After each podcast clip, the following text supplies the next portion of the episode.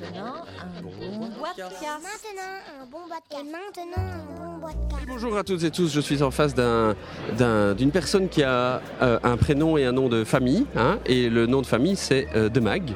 Et, et vous vous dites, mais non, en fait c'est le gars qui fait euh, pas mal d'illustrations des jeux de son frère, puisque c'est Arnaud. Bonjour Arnaud.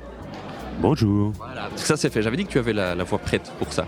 Euh, Arnaud, euh, on n'a pas l'habitude de te croiser, mais en fait, Bonnie m'expliquait, Bonnie Ludonote m'expliquait euh, assez régulièrement que tu commençais vraiment à être présent dans différents salons et que, et que c'était un vrai plaisir en fait de, de te rencontrer, de te voir jouer, de te voir jouer, de te voir dessiner, euh, puisque tu es l'illustrateur de pas mal de jeux édités par Istari, donc par ton frère, puisque c'est une histoire familiale.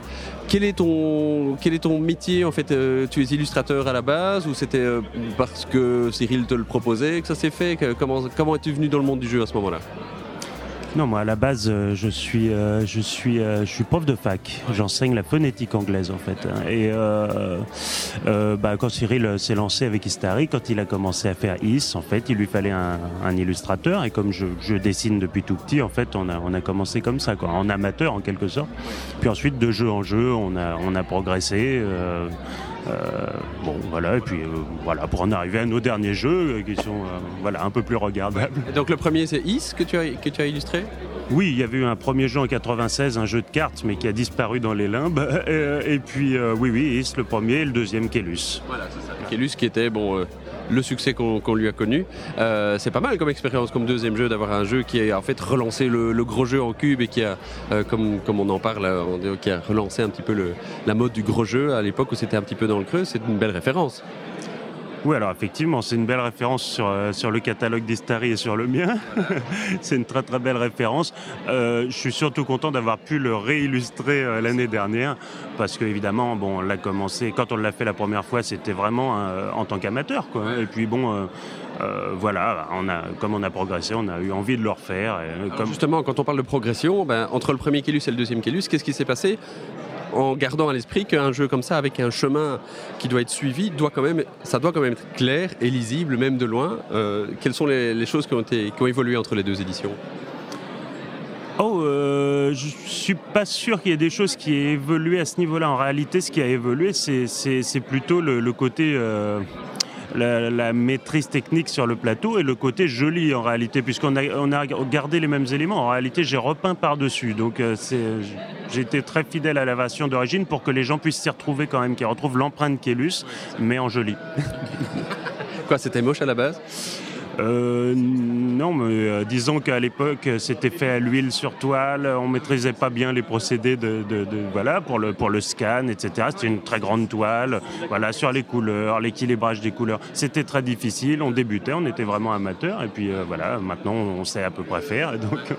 Alors justement, quelles sont les, contraintes qu'on a, sachant que bon là il y a un truc à deux, il y a deux, il y a une contrainte à deux éléments, on va dire, c'est que un c'est ton frère qui a des idées bien précises par rapport au jeu qu'il veut éditer, et donc il y a une manière de représenter ça. Et de l'autre côté, bah, c'est la première fois que tu illustres des jeux, donc ça a donné, j'im- j'imagine, euh, lieu à pas mal de réflexions.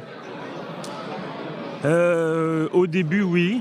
Au début, oui. euh, mais c'est vrai que maintenant, depuis, alors je sais pas depuis quand, mais euh, disons depuis Scylla, puis ensuite, voilà, des choses comme Olympos, Mousquetaire du Roi, et puis maintenant Détective Conseil et Myrmès. La plupart du temps, il me laisse une, carte blanche dans une certaine mesure. Je lui montre ce que je fais, et puis il me dit si ça va dans le bon sens, et après, après on déroule. Ça te fait plaisir de voir que sur des festivals, euh, des événements ludiques, on met en- plus en valeur de plus en plus les illustrateurs comme étant vraiment un acteur de la création ludique? Ah oui, carrément, oui. Alors là, je, je- oui, euh, je pense qu'il était temps, effectivement. C'est une très très bonne chose. Je ne peux qu'applaudir, effectivement. C'est vraiment très très bien. Euh, Et la, logique, bon, évidemment, tu es, tu es joueur. Je, pense que c'est difficile d'illustrer des jeux de société si on n'aime pas euh, le jeu auquel on y a joué. Euh, Est-ce que ça donne envie de créer du jeu? Est-ce qu'on a des idées? Est-ce que tu as déjà participé à de la création? Alors moi, j'ai des idées de jeux, mais davantage de thèmes, d'univers, de choses comme ça. Euh, je ne suis pas du tout spécialisé en mécanique, euh, donc Vraiment, je ne pourrais pas créer cet aspect du jeu euh, parce que vraiment, je n'y connais rien. Mais, vraiment, voilà, j'ai des idées comme ça de monde, d'univers. vraiment, voilà. Du point de vue mécanique, il ne faudrait pas compter sur moi. Tu n'as pas illustré que du jeu Istari, j'imagine? Euh, non, non, non, effectivement. Après, si là, j'ai fait, euh, euh, Martinique pour Queen Games, et puis, et puis j'avais fait pour Ferti Games, j'avais fait il y a assez longtemps maintenant Calypso et Siam. et justement, le contact avec d'autres éditeurs, c'est une autre manière de travailler? Euh, oui, clairement, oui, parce que euh, effectivement, euh, carte blanche, c'est uniquement chez Istari, donc là, on se frotte à des contraintes, effectivement, qui sont tout autres. Et bon, c'est un autre style, c'est intéressant aussi. Pour avoir une idée du, boulot que ça représente, entre le, moment où on, te contacte et le moment où tu as l'acceptation en fait de l'éditeur, en général, il se passe combien de temps? Ah, alors là, c'est extrêmement variable, effectivement, parce que euh, ouais, un jeu comme euh, un jeu comme un euh, on a presque passé un an dessus, à travailler réellement dessus. Bah, mais on y allait, tranquillement. Puis il y a d'autres jeux où on est vraiment bousculé, donc il faut, il faut les bloquer en un mois, en deux mois, donc c'est extrêmement variable, hein, vraiment. on peut soulever le voile sur les projets sur lesquels tu travailles pour l'instant?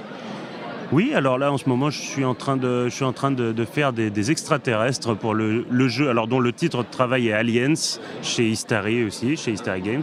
Euh, voilà, je ne peux pas en dire tellement plus euh, pour l'instant, mais euh, voilà, je fais des portraits d'aliens qui, qui circulent déjà un peu sur Internet. D'accord. Et on va suivre ça. Merci beaucoup Arnaud de Mag. C'était un plaisir de te rencontrer enfin. Merci à toi, un plaisir partagé. Vous avez aimé ce podcast Alors appuyez sur la touche Trop cool. Vous n'avez pas aimé ce podcast Alors continuez. Sur boitcast.net, vous en trouverez d'autres. Vous verrez, à l'usure, vous y arriverez.